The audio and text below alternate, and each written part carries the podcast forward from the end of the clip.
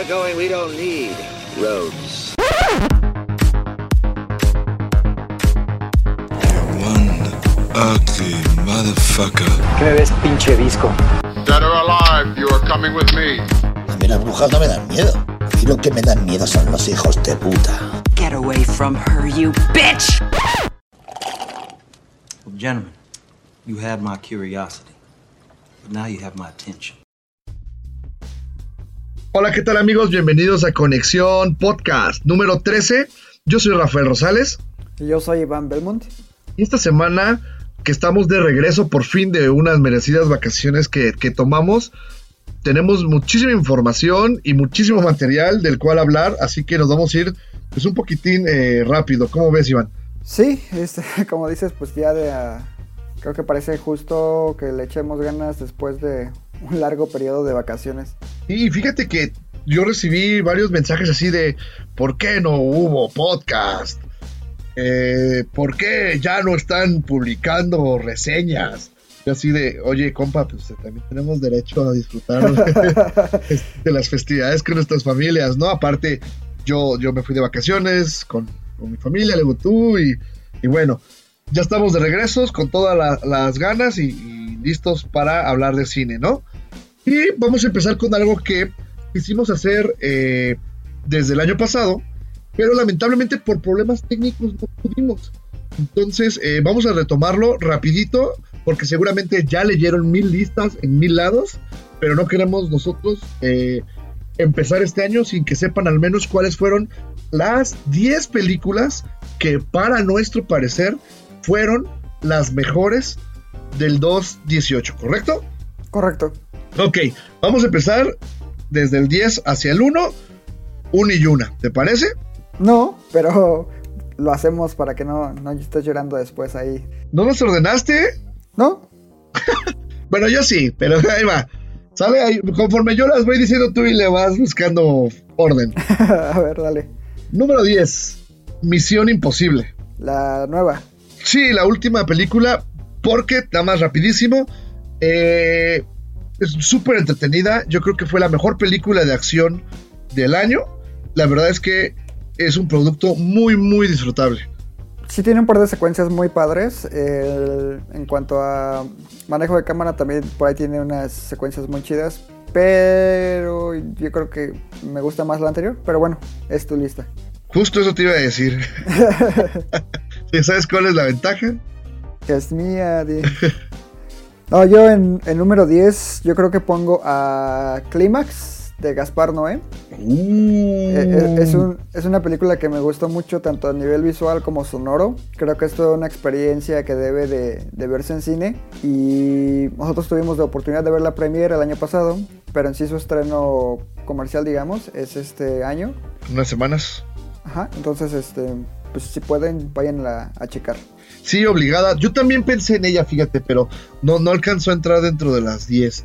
Bueno, mi número 9, y me peleé muchísimo por escoger esta, porque eh, Hereditary me gustó mucho, pero creo que en tema de horror suspenso, la que para mí más innovó fue A Quiet Place. ¿Ok?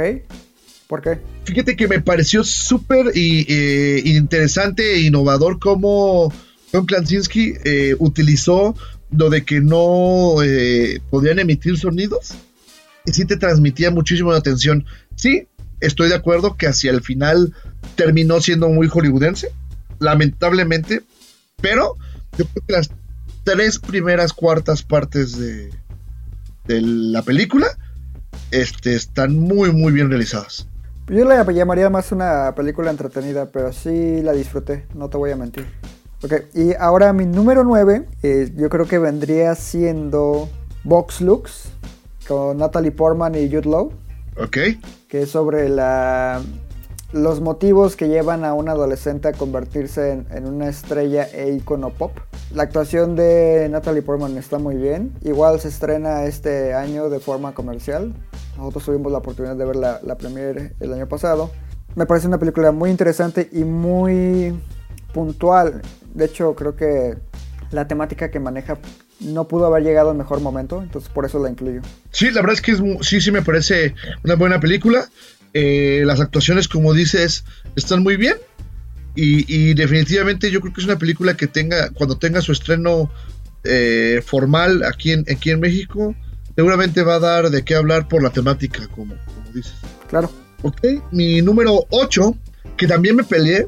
La verdad es que desde que diseñé la lista quise agregar una película mexicana. Sé que nada más hay como dos, tres opciones este, eh, viables. Y no, no es Roma para los que creen. La verdad es que yo me fui por una película eh, de una directora y se llama Los Adioses, de Natalia Beristain, que fue eh, la película que terminó ganando, al final de cuentas, los Arieles a, a 218. Ok, pero tú la viste en el 2017. Es una película que sí, tienes tu razón, nosotros vimos en el 217, pero eh, tuvo su estreno comercial en el 2018 y la verdad es que es una película que a mí me, eh, me causó muchísima eh, emoción que ganara los Arieles porque está muy bien hecha. Me agrada muchísimo la idea de que sea de una directora retratando a, a Rosario Castellanos, que pues es una, una persona este, muy, muy, muy culta y que le dio cierta forma al movimiento feminismo en, México. Es una película, yo creo, necesaria para la época, porque si bien trata el feminismo, no se va a los extremos como llegan a tocar algunos temas ahora en día. Por eso mismo la elegí, por, por cómo el contexto actual está, está funcionando. Ok, listo. Entonces, eh, mi número 8 vendría siendo eh, Aniquilación, que es una película que se estrenó directamente en Netflix de Alex Garland. Sí, Eh, me parece una película muy infravalorada porque el- se vendió en un inicio como una película de acción y suspenso a través del tráiler. Ya sabes que es muy común para ese tipo de producciones. claro. Pero es todo menos eso. Es como una experiencia... ¿Has visto cine de Tarkovsky? Sí, Se podría decir que es algo similar a, a ese tipo de cine. Obviamente Tarkovsky maneja otros simbolismos y cosas mucho más complejas, pero esta película no se queda atrás en su propuesta, al menos a mí en lo personal me agradó mucho y sí tiene una de las escenas más terroríficas que yo he visto correspondiente a lo que es un tema de alienígenas, digamos. ok. Si no me equivoco, la pueden ver ahorita en estos momentos en Netflix, ¿no? Sí te digo, se estrenó en Netflix solamente. Ok. Oh, y eh, bueno, mi película número 7 es Una Mujer Fantástica. La película eh, chilena que ganó el premio a Mejor Película Extranjera en los Oscars de, de este año. Ajá. Dirigida por el director Sebastián Lelio. Y que eh, la película tiene dentro de sus particularidades que a mí ni siquiera me ha llamado tanto la atención, pues fue que eh, ganó, eh, que es protagonizada por la primera actriz trans o algo así. Yo no estoy seguro, seguramente había una película antes de esta, pero bueno, que se le hizo más ruido fue esta, ¿no? ¿Por qué me gustó? También, repito, es un tema muy actual. eh, la aceptación de, nuevos géneros o, de este tipo de situaciones está muy en boca ahorita en estos tiempos. Creo que el tratamiento que le dan es realista, crudo. eh, la, la actriz eh, que, que es Daniela Vega lo hace muy muy bien. Incluso hay una secuencia eh, que pues, no quiero spoilerear, casi al final, que Dios santo se te caen los dientes, las greñas, de, de ponerte en, en sus zapatos de lo que está viviendo. De frustración, ¿no? Que es frustración, impotencia, coraje. Híjole, es una escena muy, muy, muy fuerte. Ok. Entonces, esa sería tu número 7. Número 7, ajá. La mía sería una que tú desechaste, Hereditary, que a mí me parece la gran película de horror del año pasado. A muchos les disgusta el final, pero precisamente a mí me gusta el desenlace que tiene, porque es de ese tipo de películas donde pasa lo que menos espera el espectador. Aparte de que el director maneja muy bien lo que es el, suspenso, tiene ahí un par de secuencias que sí logran crear una gran tensión. se enfoca mucho en la atmósfera y no tanto en el susto barato. Y yo por eso la incluyo en, en mi número 7. Sí, definitivamente más películas de estas necesitamos. Eh, pues, concuerdo con todo lo que dijiste. Por muchas personas fue medio apestadilla. Incluso Doctor Cinema la odia. Dice que es horror. Es más, ni horror. Dijo que es un capítulo de La Rosa de Guadalupe. Este. Hablo de lo que callamos las mujeres. Muy serio. Yo así de. Eh, "Ah". segu- seguramente dijo lo mismo también de Roma, güey. No, Roma sí le gustó, fíjate, pero es- sería adentrarnos en muchos temas. Después hablamos de eso. El chiste es que sí, Hereditary yo no la puse porque me pareció más innovadora Quiet Place, pero definitivamente es una gran experiencia de horror. Al menos compra segura en mi colección. Y solo les voy a decir una cosa: la escena del poste. ¡A la madre! Ay, güey. No, aparte, la- otro aspecto por el cual yo la incluyo es la grandiosa banda sonora de Colin Stetson. Que si tienen igual chance de checarla, está en Spotify o cualquier plataforma que ustedes utilicen. Está muy chida. Sí, no, no, no. Y, y la, la. ¿Cómo se llama? La actuación de Tony Collette. Uf, qué gran película. La verdad es que es una gran eh, experiencia de terror. Cinematográfica, sí. Sí. Eh, mi número 6 es precisamente la película que.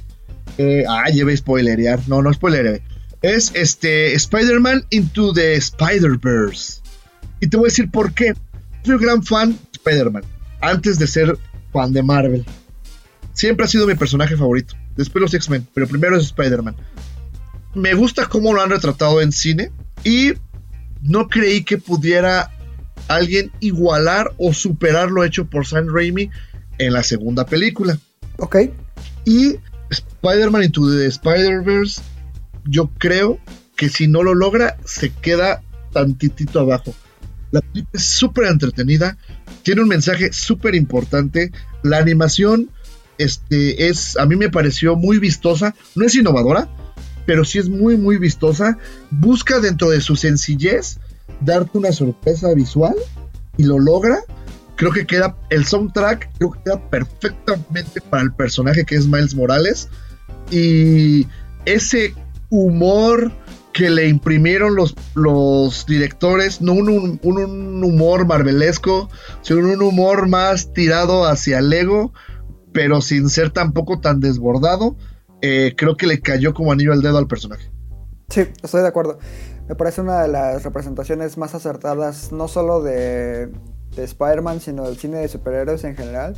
Yo creo que sin problemas se puede decir que Spider-Man Into the Spider-Verse es la mejor película de superhéroes del 2018. No, güey. Y Sí. Avengers. Esa mamada que... Es mi número uno, güey, para el mame. No mames. Mi número 6, en este caso, viene siendo una eh, película japonesa que se llama Shoplifters. Ah, pues la película es escrita por eh, Hirokazu Koreda. Es un director que a mí en lo personal me agrada mucho desde que vi eh, De tal padre, tal hijo. Si te acuerdas de ella. Like Fire, Like Son, sí. Sí. Ese hombre tiene una obsesión muy, muy peculiar con lo que son temas familiares. Y nuevamente se ve retratado de una forma muy triste, pero a la vez alegre en Shoplifters. Básicamente ahonda en lo que es- significa eh, tener una familia. No necesariamente con un lazo de sangre. Eh, la película me parece muy muy interesante. Te digo, es tierna, pero también es trágica. Pero no raya en extremos de ningún lado. No es cursi, pero tampoco es eh, drama así que te hace llorar. O sea, es una película que va y te llega directo al corazón de una forma muy sutil. Y por esa razón yo la incluyo en, en mi lista. Ok. Ahora ahí te va mi número 5, que es otra vez una película que vimos en el 2017, pero tuvo su estreno eh, comercial aquí en México en el 2018, y es The Killing of the Sacred Deer. ¿Ok? La penúltima película es de Yargos. Yorgos. Yorgos Lántimos. Y, y la verdad es que eh, yo no, no tragaba su cine. Es la verdad, tú, tú, tú lo sabes. Lobster se ganó el ronquido de oro hace como 3, 4 años. Eh, su película previa, que la verdad ni me acuerdo cómo se llama también, este, intenté verla y no, no congeniamos. Pero en esta película, híjole, todo el momento, todo el tiempo me hizo sentir incómodo hasta esa secuencia final que este en verdad vale las dos horas que estuve sentado. Mi número 5 vendría siendo una película mexicana y no es Roma. Es Hasta los dientes. Un documental súper interesante y súper denso de temática. Macho. Dirigido por Alberto Arnaut. En donde se trata lo que es el, el tema de un asesinato de dos estudiantes del Tecnológico de Monterrey durante un... ¿Cómo decirlo? Una inspección, ¿no? O algo así. Un No, retén. Una, perse- un- una persecución de un Ah. grupo de, de narcotraficantes. Entonces lo- supuestamente los confundieron y los torturaron y asesinaron, pero después trataron de encubrir el, el acto, tanto la escuela como el, eh, el ejército. Y pues los que pagaron todo esto pues fueron estos chicos y la familia. Entonces Alberto Arnaud hace un gran trabajo sin caer en, en la provocación para representar todo lo que estos jóvenes vivieron y la impunidad que sigue experimentando cualquier persona que estuvo vinculada. Chispas. Sí, la verdad es que a mí las películas no me gusta verlas porque me causan muchísimo coraje. Sí, y es que la, la ves y lloras, pero de coraje. Ok, bueno, número 4. Ya estamos acercando y ya casi nos chingamos el programa hablando de las películas. Pero no importa, ahorita le damos velocidad a lo que vimos en la semana. Este, número 4 es. ¿Por qué ese silencio perturbador? Es, es la de perros. ¿Ok? Wes ¿De Anderson, Wes Anderson? Respect. Ese güey puede hacer lo que sea, net. La verdad es que su primer ¿Tú crees que podría ser película. una película de Marvel, por ejemplo? Uy, qué precioso sería. De hecho, nunca has visto un, un, un video en YouTube que se llama Si Wes Anderson hiciera una película de los X-Men. Ah, sí, lo he visto. Está perrísimo, güey. Ojalá, ojalá le dieran X-Men ahora que lo va a tomar ya Marvel Studios. Híjole. Pero yo no creo que él, como es, la acepte una película así. Ah, yo tampoco. Yo Pero. Isla de Perros, entrañable, increíble, graciosa. eh, es una película eh, entendible, es una película para toda la familia. Lo que hace con, con, con el stop motion es, es, es increíble, las maquetas que logró. Pero lo que más me llama la atención es la gran personalidad de la que dota a cada personaje. La verdad es que, wow.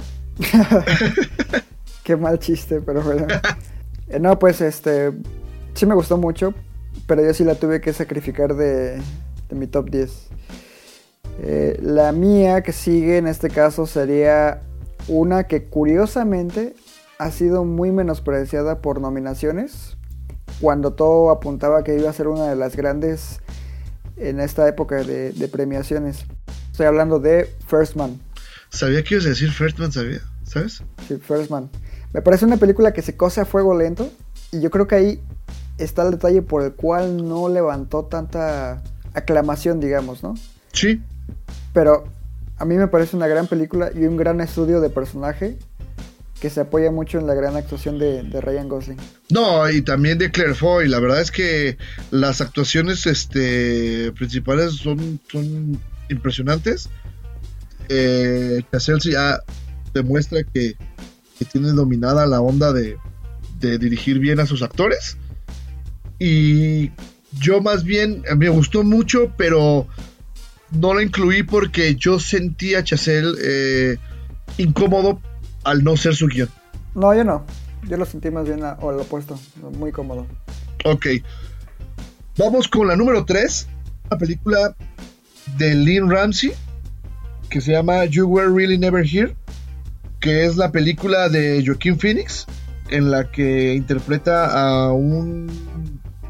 ¿Qué te gusta? ¿Sicario? O sea, ca- ¿Casa recompensas? A un hombre que se encarga de ciertos asuntos turbios.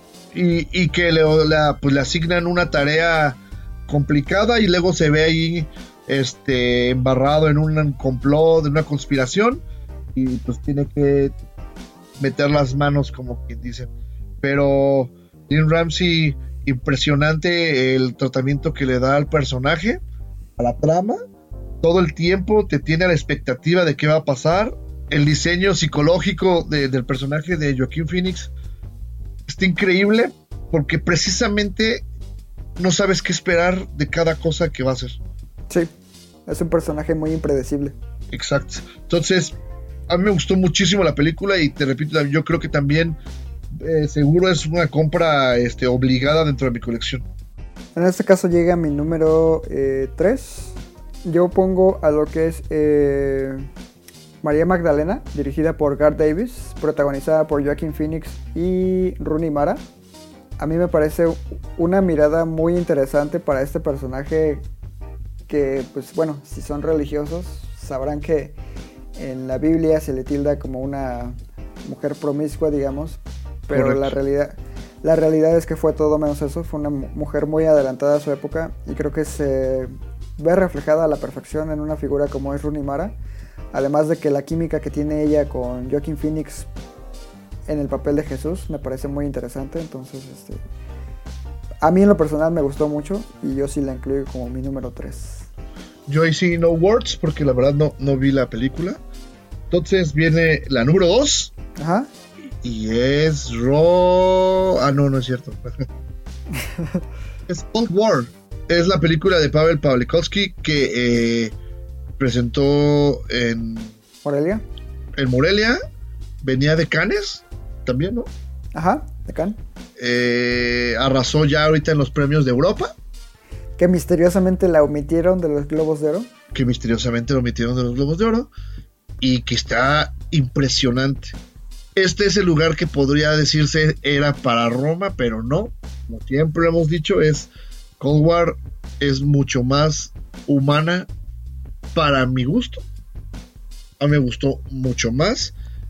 Y eh, la relación de los personajes es increíble porque no estás ante una película romántica convencional. De hecho, a momentos es muy frustrante y, creo que eso es lo que la hace eh, súper real. A mí me encantó, eh, filmada a blanco y negro, por lo cual la fotografía está muy, muy bien cuidada y, definitivamente es una película que les recomiendo este, ampliamente. Claro. Pues bueno, mi número 2, en este caso, vendría siendo el Hilo Fantasma, que se estrenó en enero de este año, 2018. Esta es una película eh, escrita y dirigida por Paul Thomas Anderson. Lo único que les puedo decir es que es una obra maestra, en todo sentido de la palabra. Es una gran película con grandes personajes, una gran historia, una hermosa banda sonora, un hermoso diseño de producción. Tiene todo. O sea, neta, tiene todo para hacerla disfrutar. No, y Paul Thomas Anderson, la verdad es que ya encontró a su musa. O sea, de hecho lo sacó del retiro. Este. Daniel Day-Lewis ya había dicho que se moría con la actuación, que él ya. Él era el dios de la actuación y que ya no había ningún reto para él. Y lo sacó del retiro y vuelve a entregar una actuación. Este. Increíble, ¿no? Estelar, así es. O sea que si esta es su última película, neta, no creo que la, puedo, la pueda superar. Pues ojalá que no, güey. Ojalá que, que el Anderson lo, lo saque para otra, ¿no? no sé. Pero si no, me quedo con esta como su última película. No mames, se, ru- se rumora que, que Daniel Day-Lewis es el principal actor para interpretar a, a- a profesor Javier en la nueva X-Men, güey. No, no mames. Obviamente no. Bien chingón, güey. No, güey. Hay niveles. Y bueno, pues la número uno ta, ta, ta, de Rafael Rosales en el 2018 se llama Pájaros de Verano. No sé, si es, no sé si es el hype de que la vi recientemente, pero la película me parece súper eh, interesante.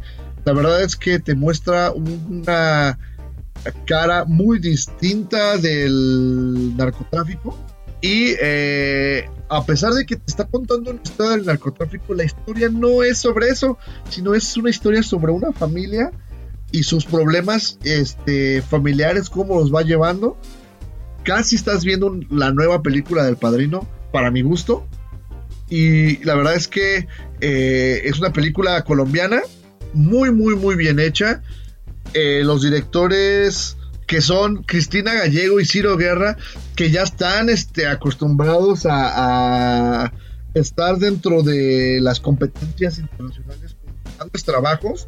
Lo último fue en El Abrazo de la Serpiente hace, hace tres años.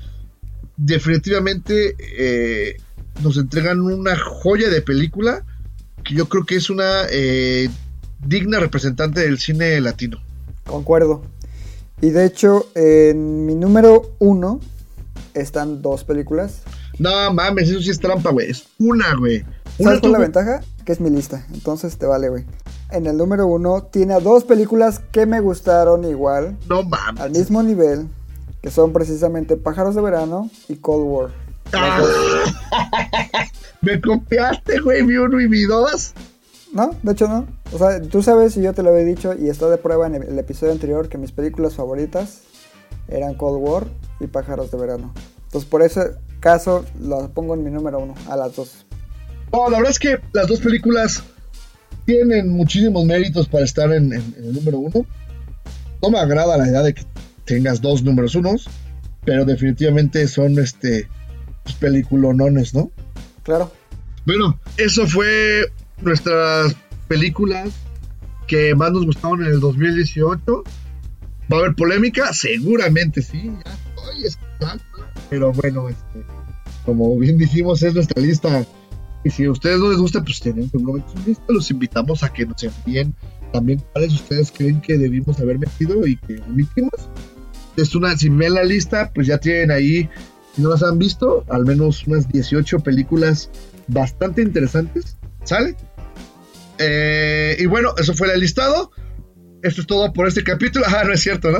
Este, en la semana que entra prometemos que vamos a hablar ahora de nuestras 10 películas más esperadas del 2019. Sí, me parece. Ok, y ahora sí, entonces vamos a darle una leída rapidísima a el día de ayer que eh, se hicieron la entrega de los premios Golden Globes, los Ajá. cuales eh, los entregan la prensa extranjera de Hollywood. de Hollywood, ¿no? Como saben, desde el inicio fue una eh, hubo unas nominaciones pues polémicas porque algunas películas como que ahí no encajaban muy bien. Nosotros ya hablamos de ello en algunos capítulos anteriores. Entonces, este, no nos vamos a detener en ello para, para que alcanzar a, a platicar de todo lo que tenemos esta semana. Yo voy a decir la, la categoría y tú me ayudas diciendo el ganador, ¿te parece? Vale. Ok, entonces vamos a dar inicio con eh, las categorías de televisión, mejor serie de televisión, drama, Fue la eh, muy infravalorada de Americans. que la podemos ver por FX, ¿correcto? Ajá, en- o en Fox Play, si tienen Fox Play. Neta es una gran serie, ya lo he dicho anteriormente. No se le dio el cariño que merecía porque pues es de bajo perfil, digamos. No llama mucho la atención, pero es una gran, gran serie. Ok. Luego viene mejor actuación de una actriz en serie de televisión, drama, Esa fue Sandra Oh por Killing Eve. ok. Luego mejor actuación de un actor en una serie de televisión dramática, Fue este Richard Madden por Bodyguard, que está disponible en Netflix, creo. sí. Luego viene mejor serie de te- televisión musical o comedia, La ganadora de esa categoría fue The Kominsky Method ajá. con Alan Arkin y este Michael Douglas. Ok. Eh, mejor actuación de una actriz en una serie de musical o comedia. Esa fue la guapísima Rachel Brosnahan por la maravillosa señorita Day Maisel, que está disponible en Amazon Prime las primeras dos temporadas. Si pueden, neta, chequenla. Ok. Mejor actuación de un actor en una serie de musical o comedia. Michael Douglas por The, eh, The Kominsky Method. Mejor miniserie o película para la televisión. Esa fue igual una que en mi opinión no la merecía, pero bueno, es eh, Assassination of Gianni Versace, American Crime Story. A mí sí me gustó, fíjate. También creo que yo se lo hubiera dado a Sharp Budget. Sí, yo también. Pero sí me gustó The Assassination of Versace. Y luego mejor actuación de una actriz en una miniserie o película para televisión. Esa fue Patricia Arquette por Escape at Danemora. Muy bien. Luego viene mejor actuación de un actor en una miniserie o película de televisión. Darren Criss por Assassination of Gianni Versace. American Crime Story. Luego viene mejor actuación de una actriz de reparto en serie, miniserie o película de televisión. Patricia Clarkson por Sharp Objects. Exacto, que es la mamá, ¿no? Ajá. Y mejor actuación de un actor de reparto en una serie, miniserie o película de televisión. Eh, fue M. M. Este, Ben Whishaw por A Very English Scandal. Es correcto. Y ahora sí, vámonos por las importantes. No quiero decir que las de televisión no lo sean, pero pues las de cine, ¿no? Y vamos, vamos a irnos de lo más este, tranquilo a lo más fuerte. Mismo eh, dinámica. Yo te digo la categoría y tú me dices la ganadora. ¿Ok? Mejor canción original para una película. Shallow de Lady Gaga, Mark Ronson, Anthony Rosmando y Andrew Wyatt por A Star is Born. Y que yo creo que es merecida. Sí, Porque también. es una gran canción. sí, la canción es muy, y muy pegajosa, ¿eh? Sí, está padre. Esa sí no te lo niego. Sí. Ok, mejor banda sonora original para una película. Justin Hurwitz por First Man. también creo que lo hicieron muy muy bien. Eso que me encantó el de Alexander Desplat, pero sí, Justin Horwitz lo, lo hizo, creo Bueno, que no mejor, bueno que no. sino que ino- innovó muy mucho. No sé si viste que utilizó un, un, un aparato, te iba a decir, sino un instrumento musical eh, alternativo para crear el, el soundtrack que es en base del viento. Bueno, antes no lo ganó el que hizo la banda sonora de Black Panther. No, no mames, o sea, chinga tu madre el que haya nominado a Black Panther en cualquiera de las categorías. Y eso que yo soy Marvelita, hubieran puesto en Avengers, otra cosa sería. No, no mames. Ok, mejor guion eh, de una película. El mejor guion se lo llevó Green Book por Nick Vallelonga, Brian Curry y Peter Farrelly. Venciendo a Alfonso Cuarón y Roma, lo cual este, yo vi muchísimo hate en Twitter, internet, así de ¿por qué no ganó Roma mejor guion? Y pues creo que es lo único que le, que le dolía a Roma, el, el guion. Entonces, este, para mí no, no causó gran sorpresa. Aunque dicen que The Favorite este, tiene un guion más redondo. No lo dudo, ah, no lo dudo. Ya por fin la podemos ver este año, Sí. los próximos meses. Ok, la siguiente es eh, mejor director de una película. Alfonso Cuarón por Roma. Y que esté bien. La verdad es que siendo realistas, nadie, nadie de la lista. es la estrella de Roma. Sí, o sea, la dirección está muy bien. Y, y la lista de con quienes competía, Estaba flojita. está, si acaso Spike Lee, Y si tal acaso. vez Adam Sí. McKay también. Bradley Cooper lo hizo muy bien, pasó su primera película. Pero que siga, no, siga así y a futuro le veo material. habrá que ver. Mejor película extranjera, Roma, porque no estaba Cold War. ni pájaros de verano. Eh, este, pero sí, pues Roma. Si acaso Shoplifters y Capernaum le, le podrían haber de ahí dado pelea, pero pues ya lo habíamos platicado nosotros. Este, estaba todo puesto para que fuera Roma, ¿no? Claro, Luego viene mejor película de animación. que esa fue Spider-Man Into the Spider-Verse, venciendo a Isla de Perros.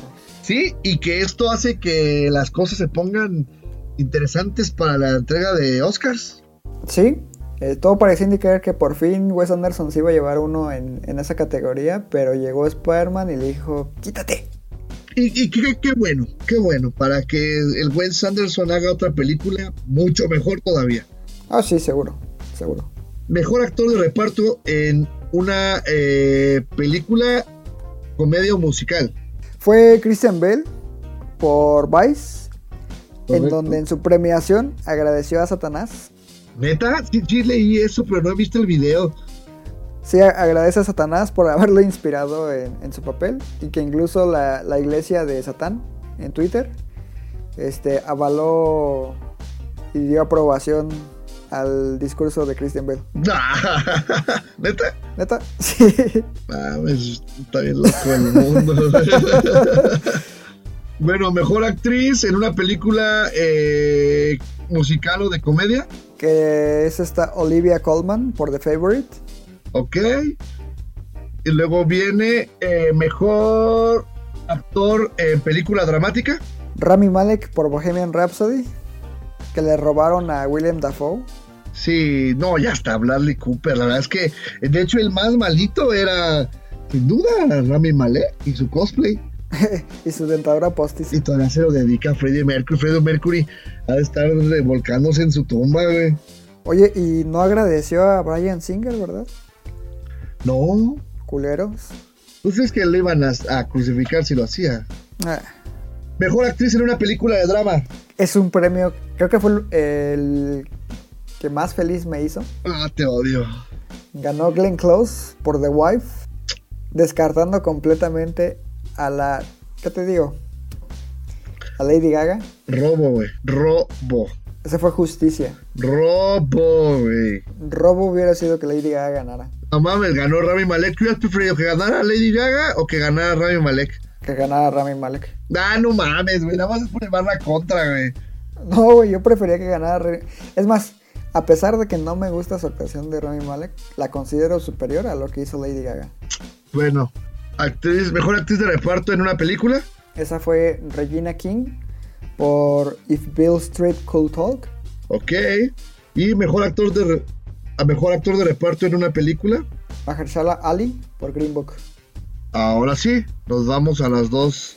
Que, que ahí estuvo reñido, ¿eh? Porque estaba en la misma categoría este Richard E. Grant por Can You Ever Forgive Me. Sí, claro, ¿no? Y, y, ah, para mí él, él debe haber ganado, ¿eh? No hemos visto Green Book. Sale este año. Bueno, pues eso sí es cierto.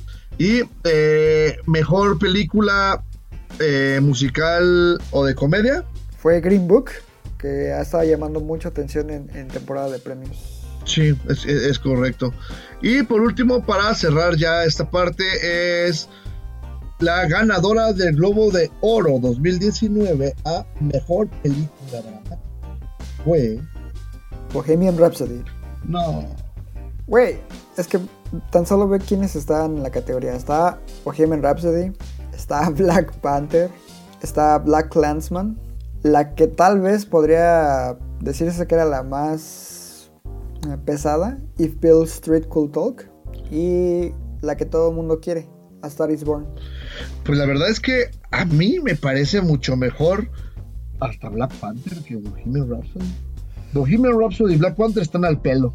Híjole, mira, yo creo que Black Panther todavía es superior, te voy a decir por qué. Tú sabes que a mí no me gustó Black Panther, pero sí considero que hay un antes y un después en el cine de Hollywood en general, después del estreno de Black Panther, porque nunca se había visto una película de Hollywood con ese presupuesto, protagonizada en su mayoría por eh, un elenco afroamericano. Entonces creo que sí es un momento histórico para la cultura de Estados Unidos. Pero sí, la, la- te digo, la película a mí en lo personal no, no soy fan, pero sí creo que el, el acervo histórico y lo que logra es digno de, de ser reconocido. Es correcto. Y, y que por mucho de este tema eh, cultural es que se, se coló seguramente a, a dentro de las categorías. Sí, seguro. La verdad es que ninguna de las dos, creo yo, debió haber estado nominada siquiera. Pero te repito, a mí Bohemian Rhapsody era la más eh, Flojita. flojita y pues que da la sorpresa. Imagínate que ganen los Oscars.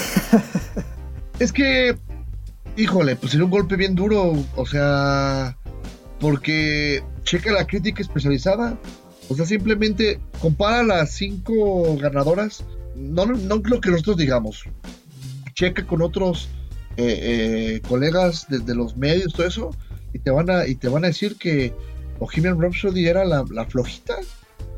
No es ¿Sí? mala, no, no, no, no es mala. Es un producto muy entretenido. Los últimos 10 minutos son gloriosos. es que tan solo, o sea, comparémoslas con las nominadas del año pasado.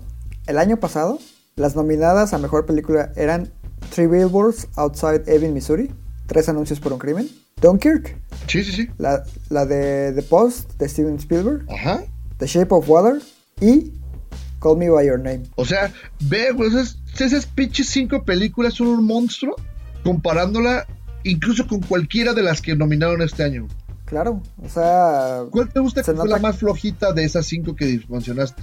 De esas cinco, ponle que... Call Me By Your Name y, y es un Mm. película, ¿no?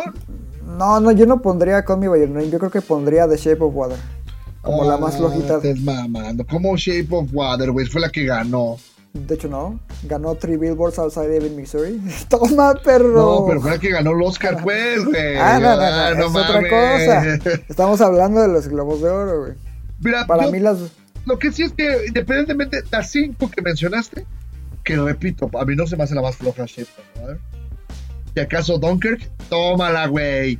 Sí, también. Eh, es, es más, ándale, Dunkirk, que a mí no me gustó, que tú aceptas que no es mala, pero algo le faltó. A mí tampoco me agradó del todo. Sin problemas, Dunkirk es muy superior a cualquiera de las cinco que ganaron. A Black Panther, a Black Clansman, a Bohemian Rhapsody, a Star is Born, incluso a Bill Sweet Sí, estoy de acuerdo. Y también hubo películas este año eh, mucho más superiores como para poder aparecer en ese listado. Pero pues al final ya es mucho de modas también. Entonces, lo que jale más gente, entra. Pues sí, ¿y ¿quién queda mal? Pues es la, la crítica extranjera, ¿no? Sí, claro. Ok. Y bueno, pues eso fue eh, nuestro listado de lo mejor del 2018 y las películas que ganaron los Golden Globes. Ahora sí, vamos a pasar una hora después a lo que vimos eh, pues en estas semanas que no estuvimos con ustedes. Vamos a tratar de irnos rápido para, para este, hacer esto mucho más dinámico, ¿no? Primero que nada, Bumblebee. Me gustó un montón. La verdad es no. que eh, eh, retoma perfectamente la magia de lo que todos creíamos que fuera Transformers. Se, se alejó de la batalla intergaláctica mucho, sí lo tiene, pero ya nada más lo ves en un pedacito. Y todo lo demás es una película con una trama muy predecible, porque hay que decirlo, muy parecida a estas películas tipo Mi amigo el dragón, eh, Cómo entrenar a tu dragón, mi, Gigante de hierro. el gigante de hierro, eh, de ese tipo de películas, ¿no? Pero eh, tiene su, su magia, su chistecito. No es una gran película, pero es muy entretenida. La chica lo, lo hace muy bien. Y Bumblebee definitivamente sigue siendo mi Transformer favorito después de Optimus. Sí, mira, yo cuando la vi, la verdad es que eh, lo que fue la recta final, ya el tercer acto, para resolver el conflicto, sí me dormí, se me hizo bastante pesada, precisamente por lo predecible.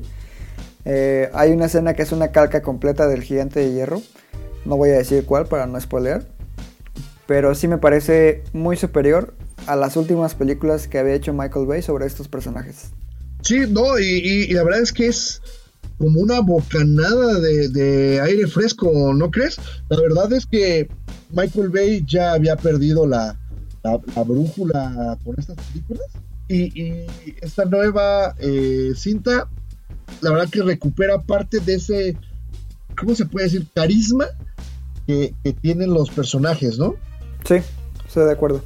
La película, nada más ya para, para cerrar, eh, es- es- la película fue, es dirigida por Travis Knight.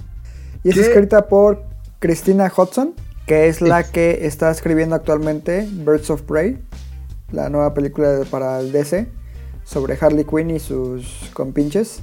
No, de hecho es sobre Batichica, eh, The Huntress y Oráculo. Y dicen que la villana va a ser Harley Quinn. O bueno, en un, en un punto y luego se les va a unir. Y Black Mask va a ser el villano principal, que es Iwan McGregor. McGregor. Y bueno, si ella le escribe, eh, tiene al menos, le otorgo la duda. Claro. Y Travis Knight, que fue el director, un director que eh, sale de, del departamento de animación de Laika Studios, son los encargados de Paranorman, Coraline, Box Trolls y Cubo. Y la verdad es que las, para Laika eh, las películas que tienen todas están increíbles y se nota en lo bonito que animaron a Bumblebee eh, su experiencia. Sí, Ya para cerrar solamente, John Cena no eres actor, güey. ya sé. A la roca le costó un chingo y lo logró. Dave Batista, ahí la lleva. Tú no, Güey. güey. Dave, Ba- Dave Batista hasta salió en Blade Runner, güey. No, y, y justo acabo de subir una nota ahorita a Conexión Flash News de que el mismo Denis Villeneuve lo acaba de unir al cast de la nueva película de Dune. ¿Qué más quiere? El Dave Bautista, la verdad es que. Y lo hizo muy bien como Jinx en, en Spectre. Sí, pero ahí lo que lo jode es el guion. Pero bueno, ya Sí, es, es un actor que ha ido despegando, punto. John Cena cambia de gente o busca otro preparador, güey, porque le falta mucho en acción. Ok, la siguiente película que vimos es La vida misma, que es una película, eh, yo creo que muy familiar, que tiene una un guion peculiar porque se divide en capítulos. Son cinco Ajá. capítulos. Bueno, en realidad solo ves en pantalla cuatro. El quinto, descúbranlo, es este, dirigida por Dan Fogelman, Fogelman, ajá. que eh, ha hecho películas, pues para mi gusto, medianitas, hacia abajo. Sí. Como escritor, Sí, Bueno, hizo como escritor Cars y Cars 2, o sea, Ajá, de hecho esta es su, su primer película este bien, digamos, en forma. Lo demás ha sido puro guion, pero pues hizo Cars, hizo enredados. Y pero en esta no lo hace mal. Su guion creo que por un momento pretende mucho, casi lo logra. El primer capítulo es increíble. que es donde sale Oscar Isaac y Olivia Wilde, ¿no? es el de Oscar Isaac, este, y que está muy, muy, muy bien hecho. El segundo capítulo es este, va bajando la, la calidad. El tercer capítulo, como hay un momento en el que quiere levantar el vuelo, pero termina siendo meloso. El cuarto sí es infumable, la verdad es que el cuarto echa a perder la película. Es que la película es asquerosamente manipuladora. Como que te quiere hacer sentir bonito y con una trama ahí como muy inverosímil hacia el final. En que se unen todas las historias y los personajes. Como para que todo tenga sentido. Ya, qué padre es la vida. Pero no, creo que no lo logra.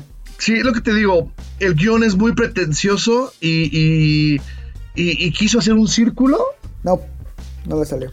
Ok, después eh, viene, bueno, eso fue una semana, luego la semana previa a Navidad, no, eso fue la semana previa a Navidad, luego ya vino la de Navidad que fue, eh, se estrenó Perfectos Perfect- desconocidos. Perfectos Desconocidos. Muy buena esa película, ya se había estrenado oficialmente durante el Festival de Cine de Morelia. La reseña está en, en nuestro sitio y incluso la reposteé hace poco para que los que quieran ir a ver la película otra vez pueden encontrarla eh, directo del sitio o a través de nuestras redes que son Conexión MX en Instagram y Twitter y Conexión Cine en Facebook. Correcto. La película es una adaptación de una película italiana que tuvo un éxito pues, grande, la verdad. Y tuvo luego una adaptación española, una chilena, ahora viene la mexicana. Lo único que puedo decir es que si no han visto ninguna versión, vayan a ver esta. La película no es mala. Manolo Caro es un maestro manejando el, eh, o haciendo melodramas. Verdad de Dios, Televisa, dale una bolsa llena de dinero y dile que te haga una, una novela con Talía y te juro que va a ser un putazo en México. es que La Casa de las Flores es una novela, pero una muy bien hecha novela. O sea, la verdad es que es muy interesante. No. Ah, no mames. su, su cine tiene algo. No, no siempre congenio con él, pero en Perfectos Desconocidos, que no es un guion de él, es una adaptación, repito. Creo que la localiza muy bien aquí en el país.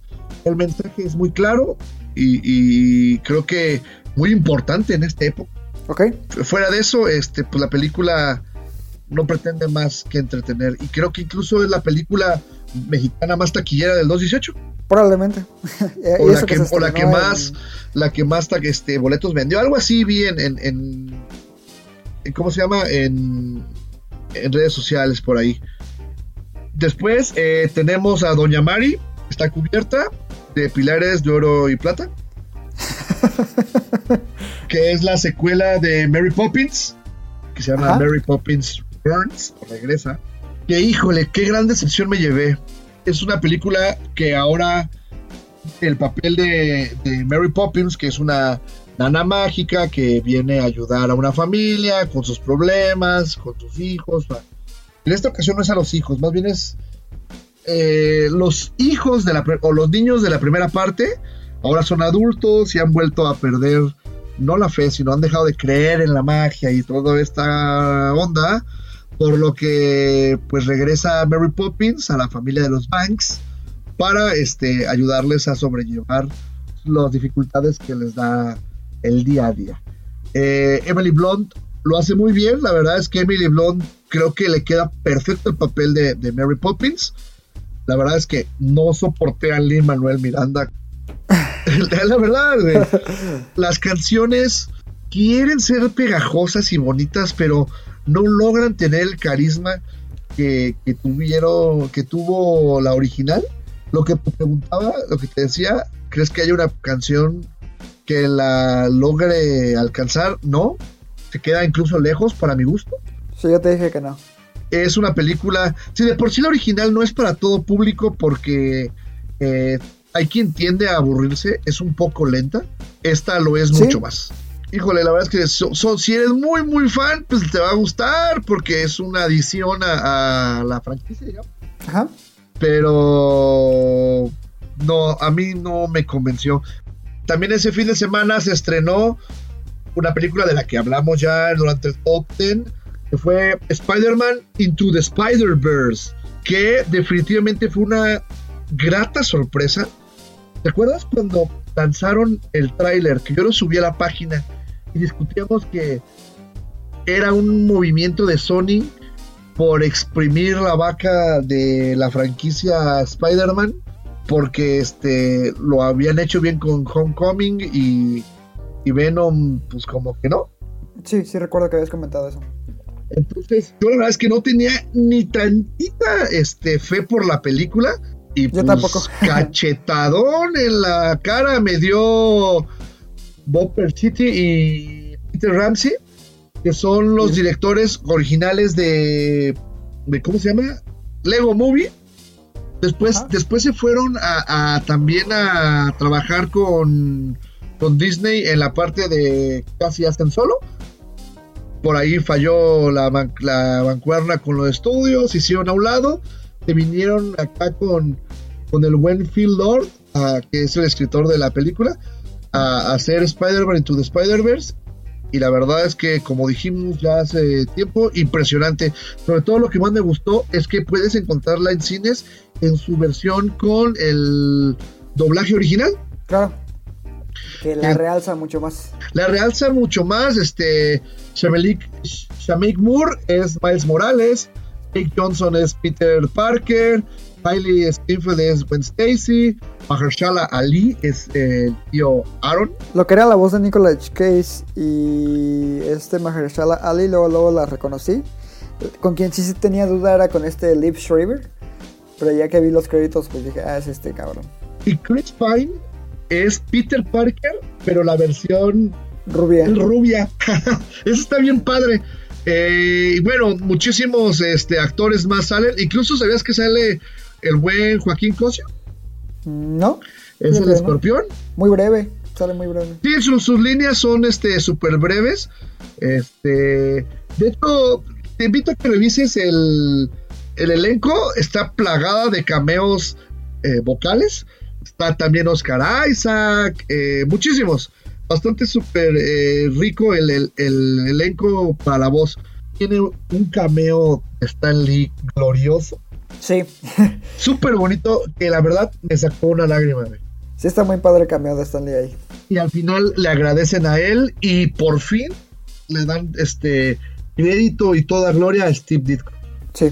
Y en general es un peliculonón. No les quiero ni contar la historia porque es un desmadre. Tienen que vivirlo. La verdad es que mi hermano me decía, no lo entiendo, porque hay tantos Spider-Man. Yo, güey, es que neta, eso está bien padre. Y lo padre también es que se burlan de sí mismo que haya tantos Spider-Man. Sobre todo esto de- del Spider-Man rubio y el Spider-Man no tan rubio. Está muy, muy bien logrado, la verdad. Hasta el Spider-Man bailando.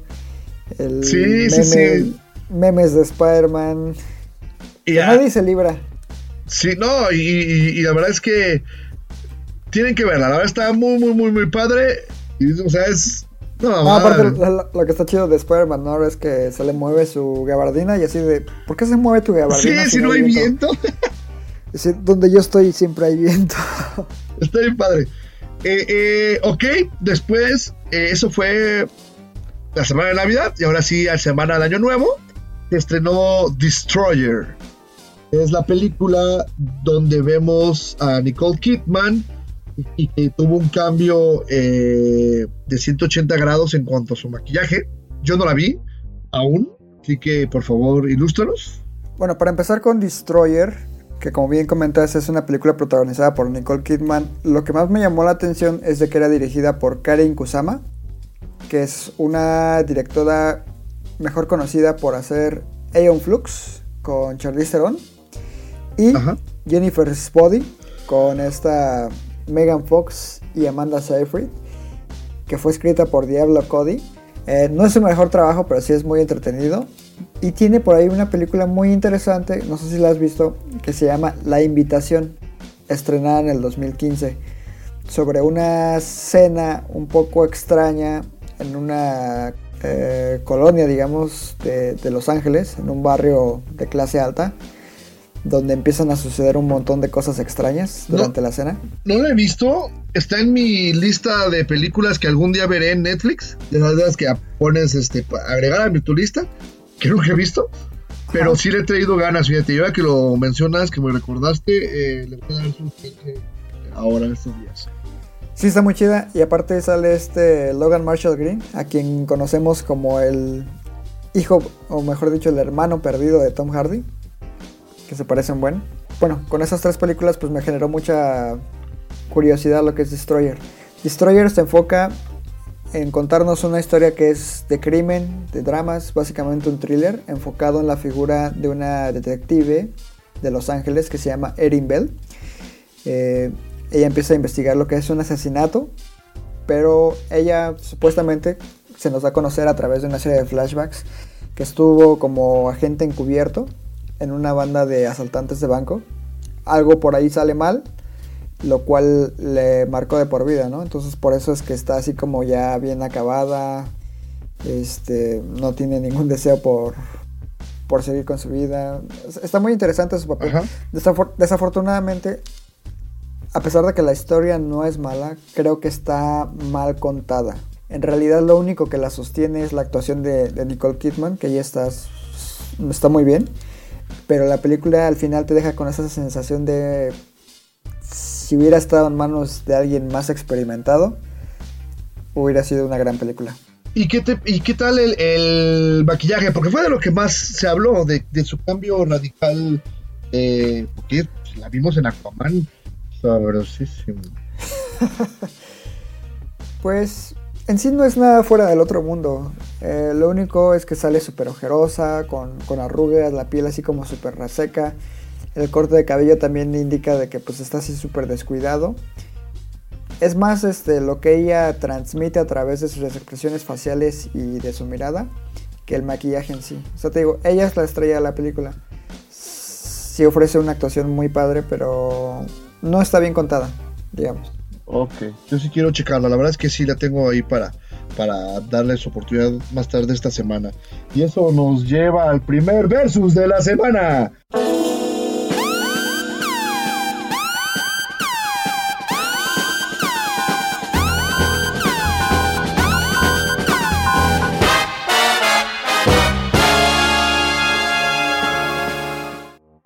¿Qué dijeron? ¿Que no iba a ver? Sí, ¿Qué prefieres? ¿El cambio de look de Nicole Kidman o el cambio de look de Charlize Theron en Monster? Ah, pues Charlize Theron. Charlize. Theron au- aumentó de peso, la maquillaron super cool. No, Charlize Theron le da mil vueltas a Nicole Kidman. Ok. Y por última, ahí te va. Este es, este es un versus triple. ¿Qué prefieres? ¿Spider-Man Into the Spider-Verse? Eh, ¿Spider-Man 2? ¿O The Amazing Spider-Man 2?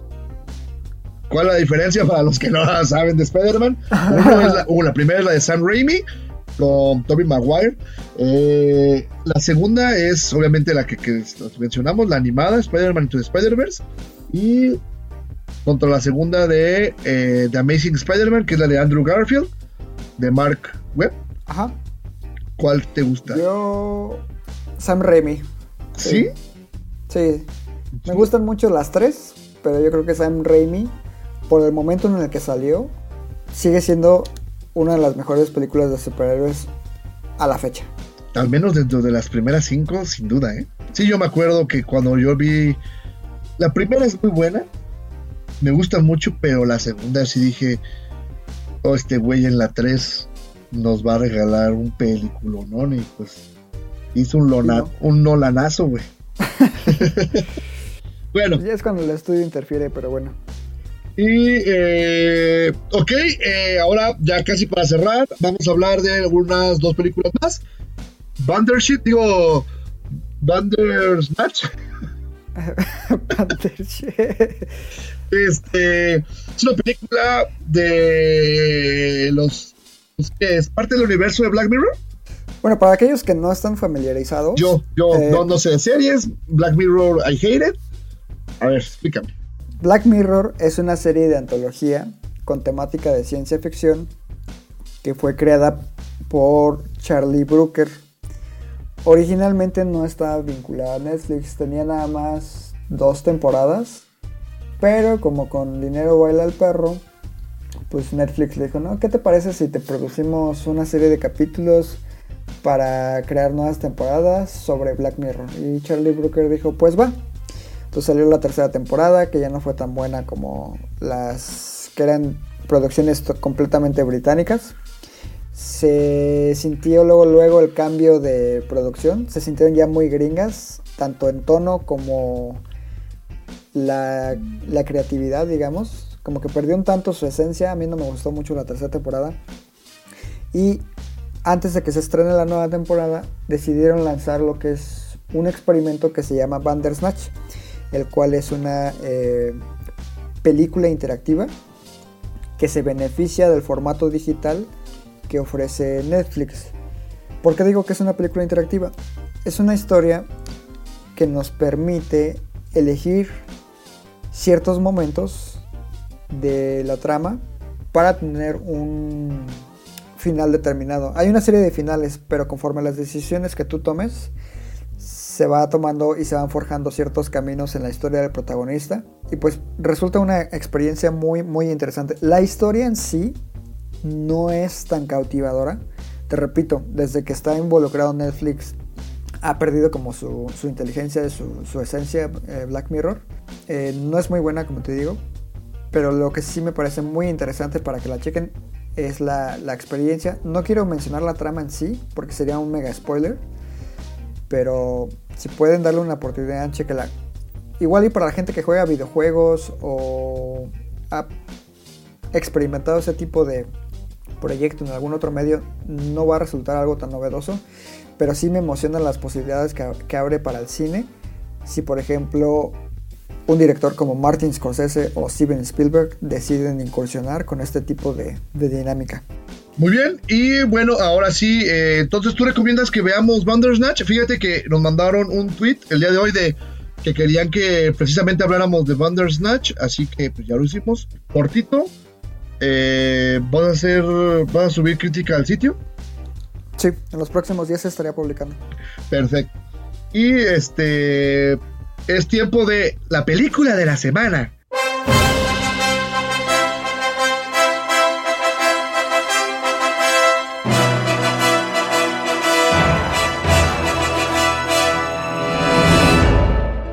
Ta, ta, ta. Ah, A ver, mira, la verdad es que estoy molesto porque tenemos muy poquito tiempo para hablar, porque se merece una hora y media la película. Pero bueno, voy a tratar de ser rápido. Estamos hablando de Creed 2, que Sí. es la continuación de Creed. Duh. ¿Por qué es importante? ¿Por qué es la película de la semana? Pues simple y llanamente porque somos fans de Rocky. Ro- Mira, Rocky, es, Rocky siempre ha sido un gran personaje. Este, creo que hemos tenemos la dicha de haber podido experimentar como un aspecto diferente de su vida a través de cada película. Algunas son mejores, algunas son peores, es cierto, pero cada una te ofrece un capítulo distinto y una mirada distinta a la figura de Rocky y a aquellos que le rodean. Sí. Creed 2 m- me generaba mucho miedo porque creía que iban a, a caer en, en la ridiculez de las películas más malitas de Rocky precisamente, que no te ofrecen tanto a nivel eh, eh, emotivo, sino más en el espectáculo. Afortunadamente, creo que logra lo opuesto. Es correcto. Rapidísimo, un poco de contexto. La primera sale en 1976. ¿Sale? Un día hablaremos con tiempo y detenimiento de todas, pero es un película, ¿no? Ganó el Oscar a Mejor Película ese año. Eh, eh, el guion lo hizo el mismo Sylvester Stallone. Y pues la leyenda dice que le querían que compraban el guion. Y él dijo, solo se los vendo si yo actúo. Regatearon, lo logra, se queda con el papel y nos regala a uno, yo no, sé si uno, al personaje icónico de la historia del cine en cuanto a películas de boxeo. Porque hay muchas películas de boxeo muy buenas. Está Ranging Bull, está este. No me acuerdo, nada, The Fighter con Christian Bale, está eh, South. Hay muchas, ¿no? Pero Rocky fue la que cimentó todo este tipo de cine. La historia de, de un underdog que tiene una oportunidad y casi lo logra es impresionante, súper cautivadora. Fue un putazo en su época. Obviamente, como todo en los 70s, 80s, tuvo tanto éxito que vino la, el exprimirle el éxito. Tuvo Rocky 2, donde por fin lo logra. Rocky 3, donde pues, véanlas. La película 4 para muchos es su favorita. Para mí, para mí, bueno, haremos un versus al final. Pero eh, Rocky 4 es una de las más queridas precisamente por lo bien contado que está el- la pelea con el villano que en ese época es Iván Drago, ¿sale? Es un ruso. Eh, eh, es una película súper blockbustera este, de los ochentas, acá con la musiquita y Vince Brown ahí bailando y toda la onda. Eh, pero es un peliculonón. Ya de ahí las películas decayeron. Ya la 5 es una burla. Luego vino la sexta, que es con la que cierran, que es Rocky Balboa en el 2006. Que más o menos es una película más de Rocky que te entretiene. Hasta ahí, Silvestre Stallone dijo: Ay, muere. Yo ya no quiero volver a ser Rocky. Por primera vez. Pasa el tiempo, nueve años, y a Ryan Coogler, eh, este director que venía de hacer Fruitvale Station, Que es increíble. sí, o sea, es muy, muy buen director, y que él mismo lo ha dicho que es ultra fan de Rocky, y se nota, le dan, este, busca como loco a Silvestre Stallone, y le dice, ¿sabes qué, compa? Yo quiero hacer una película, tengo una idea, y es esta. pa". Lo que todos creíamos es que iba a haber una película sobre algún hijo de Rocky, no. Este güey le busca por otro lado, y cree, que creo que queda perfecto con Adonis Johnson Creed, el hijo bastardo de, de Apollo Creed, el, el pues, ¿qué se puede decir? El rival número el uno. rival y mejor de- amigo de, de Rocky. De Rocky, así es. Y Creed fue increíble, le sacó una actuación que yo creo que el Silvestre Stallone ni sabía que podía actuar así. Güey, ese año, neta, sí le robaron el Oscar a Stallone. Yo lloré, güey. Yo lloré, te lo juro que lloré cuando no se lo llevó el, el, Oscar. güey. No, y aparte te- yo te dije que era el reflejo perfecto de lo que es Rocky. Claro, En es, ese momento. eh, es el- la mejor analogía del personaje, porque igualito que Silvestre Stallone, ya un underdog, llega a la pelea estelar, lo hace como nunca y pierde. y pierde. A la madre, güey. la historia tiene que darle un lugar, güey, a eso. Pero bueno, tres años después, Ryan Coogler se tiene que hacer a, a- a un lado porque pues, se fue a hacer Black Panther y, y anda de blockbustero. Y le deja la, la película A a, Stallone originalmente. a Stallone originalmente. Y ahí fue cuando yo me asusté. Porque si. Expendables, dices, ¡Eh, mames! Este, creo que la única buena es la que él no dirigió. Entonces, yo me asusté, yo la verdad le perdí la fe. Afortunadamente, eh, Rocky, bueno, digo, Silvestre Stallone, se hace un lado, dice, no, pues yo te ayudo a- a- en el guion, y junto con Ryan Coogler y otros escritores, se ponen a crear la trama eh, para esta segunda parte de Creed y se la dejan a Steven Caple Jr. ¿Sale? Este es un, director eh, también más o menos nuevo, que tiene películas eh, pues de bajo presupuesto. Algunas que, que aquí tengo en el listado es The Land, eh, algunas películas para televisión, cortometrajes y A Different Tree. Fuera de eso, esta es su tercera película, la primera con un presupuesto más o menos este pues grande, siempre ligado él con, con Ryan Coogler, se nota, yo no tenía fe en él, y fíjate que se nota también, uno, el guion, que se nota que lo hicieron con el corazón. Steven, digo que Steven Spielberg, decir, Silvestre Stallone le dijo, ¿sabes qué, Rocky? Ahí te va mi última gota de cerebro porque de los potazos no tengo nada. Este, y todo mi corazón. Ryan Cooler le ha de haber dado una forma, este, le dio una forma espectacular. Y, y Michael B. Jordan, increíble como, como el hijo de, de Apolo. La película tiene todos los elementos que un fan de Rocky va a disfrutar. Tiene fanservice duro, este... Esos últimos cinco minutos de la película, no quiero spoilerear, solamente quiero decir que quien haya hecho el cast, neta, güey, te sacaste un 10. Sí. Y de hecho por ahí también tiene una escena eh, donde se ve la silueta de Rocky que se va alejando la cámara poco a poco. En cierto momento de la película. Esa escena es... Como iba a ser el final de la original.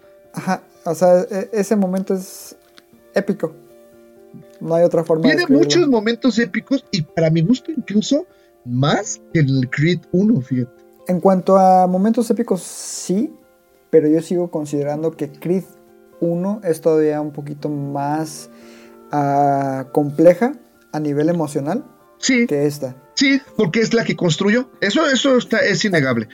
Eh, un poquito de trama. Se vuelve campeón del mundo a Donnie Johnson Creed con, con Rocky en su esquina. Recibe un reto de como vieron en el tráiler de, y del hijo de Iván Drago, que es Víctor Drago. Y pues obviamente, si, si no han visto la 4, no sé qué han hecho este, viviendo últimamente.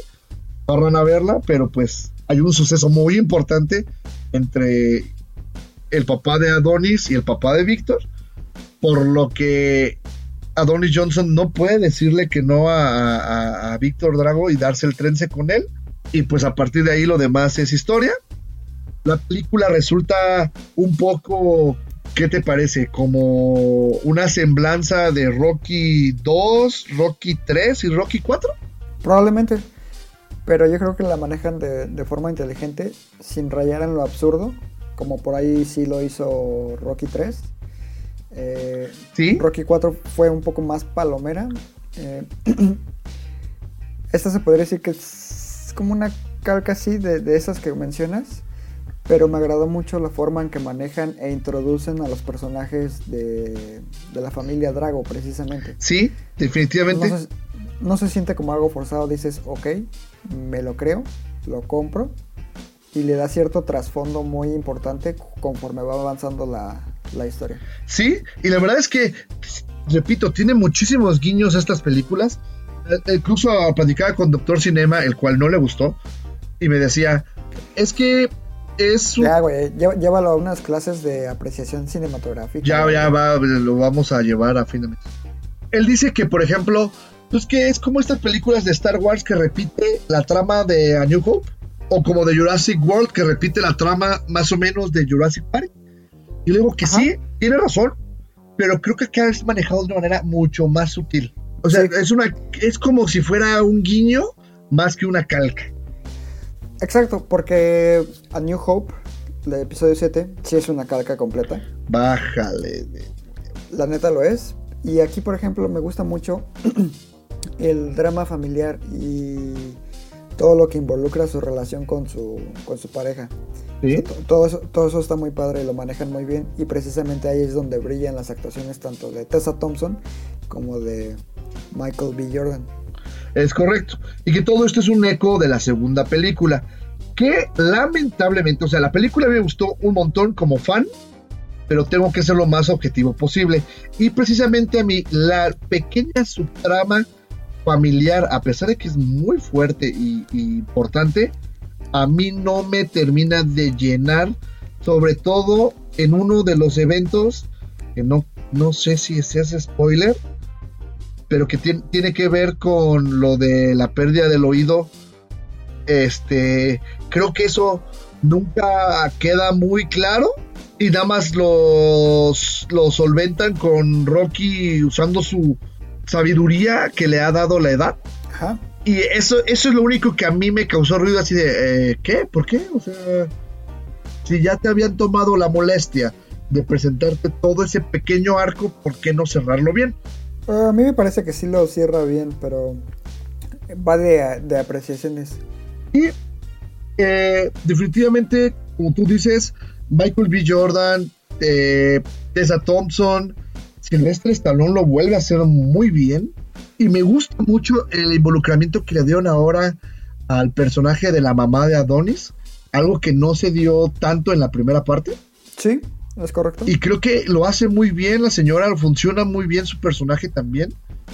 Eh, eh, fíjate que también me gustó muchísimo el villano que, que, pues son, son Víctor e Iván Drago. Pero No Víctor, son que es el... Que no es el son villanos, son fuerzas antagónicas. ese es algo técnico, güey, que no vamos a explicar, güey. El chiste es que eh, Víctor siempre tiene un tratamiento súper imponente y agresivo, como lo tenía Tom Hardy en Warrior. Sí. Nada, es que este cabrón está más grandote. Sí, claro, no, pues cuando la escena, cuando está junto a Michael B. Jordan, este, ¿qué le sacará? ¿Unos 10 centímetros? No sé si 10 o tal vez 15. güey. No, no, se ve un monstruazo, güey. Que es un, es un peleador de. ¿Cómo se llama? UFC, ¿no? De UFC, sí, de artes marciales mixtas. Sí, creo que sí. Bueno, el final creo que lo cierran perfectamente. Yo lo decía, Doctor Cinema, es, me gustó mucho el final, la, la película en general, pero también el final, sobre todo esa redención que hay por ahí en uno de los personajes. Y espero, porque ya Silvestre Stallone dijo que ahí muere, espero que sí ya este, haya sido. Pues yo creo que mejor despedida no puede tener el personaje. O sea, Exacto, yo, yo creo que ya. Sí le costó mucho. Como dicen, como incluso lo dicen en la película, es mejor retirarte cuando estás en la cima. Yo creo que le ha dado un poema de película al personaje. Y como él le dice en un momento a Adonis, es tu momento. Y ya, yo creo que ya Rocky tiene que hacerse a un lado. claro. Estoy de acuerdo. Y pues a final de cuentas es uno de los. Es y será uno de los grandes personajes en la historia del cine. Si van a seguir con Creed. O sea, pu- todo, todo puede seguir adelante, pero yo creo que Rocky sí ya cumplió un ciclo. Sí. Y que a mí no me gustaría, ¿eh? A mí me gustaría que ya aquí se quedara. Veremos qué dice el dinero. Ah, que hablando de eso, es la película más taquillera de toda la saga de Rocky en lo que va de la historia. Es la octava película. Mama esa Harry Potter tiene más películas. Sí, está muy padre. Ahora sí que si tenían sus dudas para verla, sí les recomendamos que vayan a verla. sí, definitivo. ¿Quién va a hacer la reseña de esa? Yo, Ah. Estaba esperando a que dijeras tú, este, ¿no? sí me gustaría que seas tú, tú sí, porque, este, porque yo sí sería, voy a ser súper no objetivo, güey. Vi la película, este, para mí deben darle mejor actriz, mejor actriz de reparto, mejor película, mejor película extranjera, este, todo, güey. La neta, yo, yo lloré. Estás como... la- y sabes que está bien bonito eso. Estaban junto a mí tres chavillos. Este. Se veían de unas. No más de 20 años. Y, y- y estaban pero bien emocionados, güey. Y cuando salían los pequeños fanservice, eh, ellos te decían así de, ah, güey, como en tal película. Ah, no mames, eso, eso lo dicen en tal película. Ya viste, es de- y, o sea, verdaderos fanáticos. Y pues yo sentado al lado de ellos, pues hypeado también, lloré las mismas escenas que ellos. Eh, ah, el soundtrack, debo decir que también queda perfecto. Desde el anterior le dieron ese toque afroamericano, rap, hip hop, este, bien padre. Creo que queda mucho mejor en este. Sí, porque ya no es tan marcado. Ajá. Incluso ese uso de la canción original de I Gonna Fly cuando se para en el ring. Los morros aplaudieron, güey, así de como, como si estuvieran viendo la pelea, de verdad estaban así de. ¡Ah, huevo! Y pues yo también bien emocionado, y obviamente el, el güey mamón por ahí atrás de nosotros de. Sabes que volteé estaba grande el güey, entonces dije, no. Sí, sí te conté que yo la fui a ver en IMAX. No, ¿en serio? ¿Y qué tal? Sí, güey. Fui a verla con una amiga que también es súper, súper, súper, súper fan de, de- de Rocky. De hecho, ella siempre me ha dicho que Rocky es su superhéroe favorito. Se llama Jessica, un saludo. Este, igual, en la pelea, en todo momento, ella estaba así súper emocionada. Y pues en IMAX se ve increíble, güey. La. Híjole, se me hace que este film va a ser un viaje para ir a verla en IMAX. Sí, porque yo creo que ya la van a quitar. De, de IMAX, precisamente. Híjole. Sí, porque tienen que poner Dragon Ball, güey. No, Dragon Ball no la ponen. que fíjate que, que es muy interesante eso que mencionas ahorita de Dragon Ball. Porque yo creo que Dragon Ball se ha rehusado a hacer lo que la saga de Rocky sí hizo. ¿A qué me refiero con esto? Ceder la batuta a otro personaje. Siempre quieren que siga siendo Goku el personaje principal cuando han tenido oportunidad de manejarlo con otros personajes. Sí, es un tema ya mucho más este adentro. eh, se supone que en alguna época el, el escritor y dibujante Akira Toriyama quiso cederle la batuta a- al hijo, que es Gohan. Pero Que, que estaba incre- estuvo increíble la introducción que hicieron con lo del final de la saga Cell y todo eso. sí, y que ya era, iba marcado hacia, pues ya se murió Goku, va a ir Ajá. este Gohan, pero pues el varo es el varo, güey, y la neta el que vendiera Goku. Ah, qué lástima, la verdad. Sí, yo también creo que no, no, no. Pudieron haberle dado este otro camino. Y pueden ya darle descanso a Goku. O sea, Goku ya es este Dios Padre, pero. Pero pues también hay, hay, hay más gente, ¿no? Que, que sí lo ha sabido hacer, por ejemplo, Rocky en el anime lo ha sabido hacer también Naruto, que ya dejó a su chiquillo. Eh, en- en- pues, generalmente en, el cine hemos visto sagas en las que sí logran desprenderse de, de su personaje principal y otras Pues hasta, que Star, hasta Star Wars, que primero. Bueno, a pesar de que no las vimos en orden cronológico, pero cronológicamente hablando, pues primero está Anakin y después vemos a Luke. Como lo vimos, pues le, a- le dieron su chance a Luke, se desprenden, ahora al Anakin y ahorita pues el Rey, ¿no? Que es Rey, ah, pero bueno, eh, ya es tema aparte. Sí, pero bueno, este, eso es todo lo que traemos por este larguísimo capítulo. Que es como para reponer lo- Todo lo que no hablamos durante cuántas semanas? ¿Dos? ¿Tres? Dos. Tres, ¿no? Dos. Bueno, ya con esto lo reponen. que sí había un capítulo, la verdad, pero tuvimos problemas técnicos y pues ya no pudimos lanzarlo. Este, eh, eh, pero bueno, con esto reponemos, escúchenlo en partes, ahí tienen para entretenerse toda la semana. Y este, ¿qué vamos a tener la semana que entra? Seguramente Dragon Ball. Se, se estrena Dragon Ball, se estrena una que le tengo muchas ganas que es Suspiria. ¿Ya, ya suspiría? ¿En serio? Sale este viernes 11, si es 11, ¿no? Sí. Uf, no, pues va a ser buen fin. Sí. De hecho, todo lo que es enero y febrero son puras buenas películas porque pues ya vienen los... Antesala, ¿no? Antesala, correcto. Ajá. Pues entonces, este, a ver mucho cine. Y como saben, como cada semana les traeremos eh, la información aquí a través del podcast. Y eh, el, el sitio, vamos a tener ya eh, las, las críticas. Claro, y pues ya nada más para finalizar lo- los saludos de siempre. En este caso, pues me gustaría saludar a Miguel Guerra, porque ahí estaba llorando así de, eh, güey, ¿por qué a mí no me saludas? Pues ahí está tu saludo. Eh, un saludo también a mi fisioterapeuta, el, doc- el doctor eh, Troncoso, que me ha ayudado mucho con, con mis problemas musculares. Y no sé tú qué quieras saludar, Rafa.